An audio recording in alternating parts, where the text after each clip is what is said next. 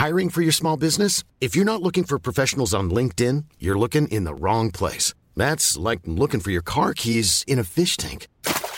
LinkedIn helps you hire professionals you can't find anywhere else, even those who aren't actively searching for a new job but might be open to the perfect role. In a given month, over 70% of LinkedIn users don't even visit other leading job sites. So start looking in the right place. With LinkedIn, you can hire professionals like a professional. Post your free job on linkedin.com slash people today.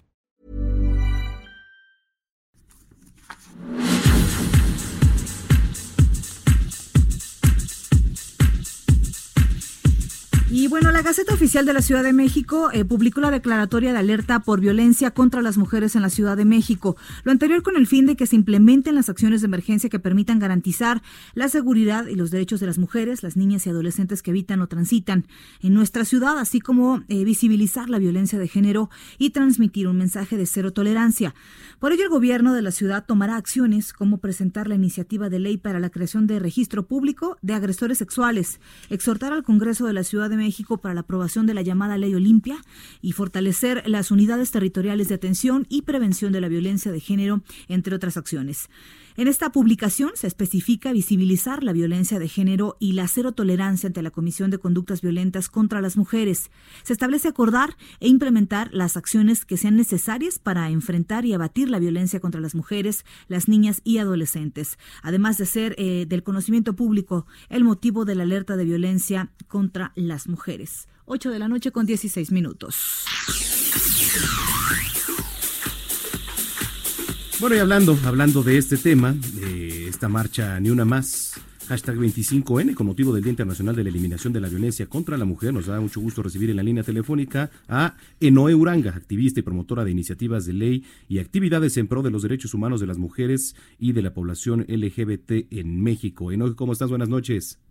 Un gran gusto saludarles a ti y a tu auditorio. Muy buenas gracias. Bueno, pues una vez más, eh, gracias. Se lleva a cabo esta movilización en la que ustedes participan, pero quizá ahí se termina desvirtuando el objetivo de, esta misma. Platícanos un poco acerca de la movilización de hoy en OE.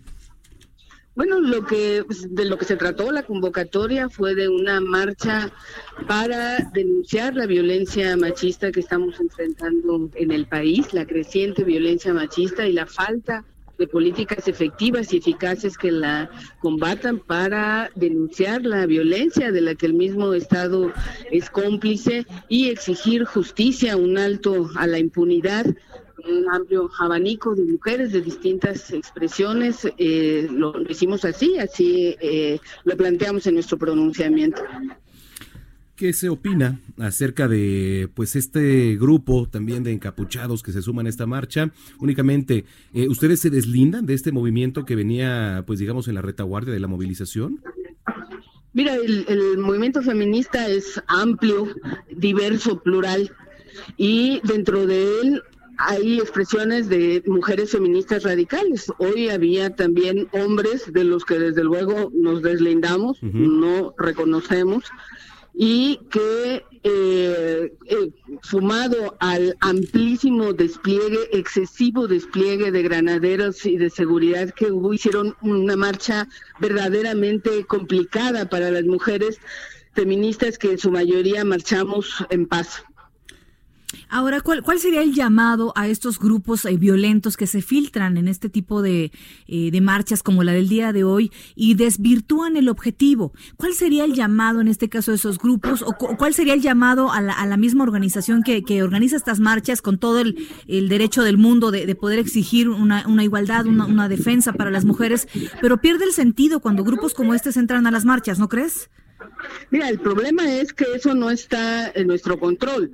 Incluso te diría que es eh, para nosotras fue alarmante, fue un muy mal indicio el ver con la antelación con la que el gobierno hizo este despliegue de vallas de madera de seguridad excesiva y eh, la propia confrontación que el gobierno auguró hacia una marcha que se retrataba pacífica. Nos sorprende que el gobierno estuviera tan bien informado de estos grupos de choque. Yo más bien el llamado lo haría al gobierno a eh, pues que nos diga cómo, cómo y de dónde sabe de estas infiltraciones. Nosotros vamos a seguir marchando, vamos a seguir eh, reivindicando nuestro derecho a la libre expresión y eh, a tener la, la, presencia en las calles, que, que es nuestro derecho. La, la manifestación como tal es además una presencia mundial. Hoy se trata de una exigencia internacional contra la violencia y eh, las mujeres ni nos vamos a callar ni vamos a dejar de manifestarnos por muchos granaderos que nos desplieguen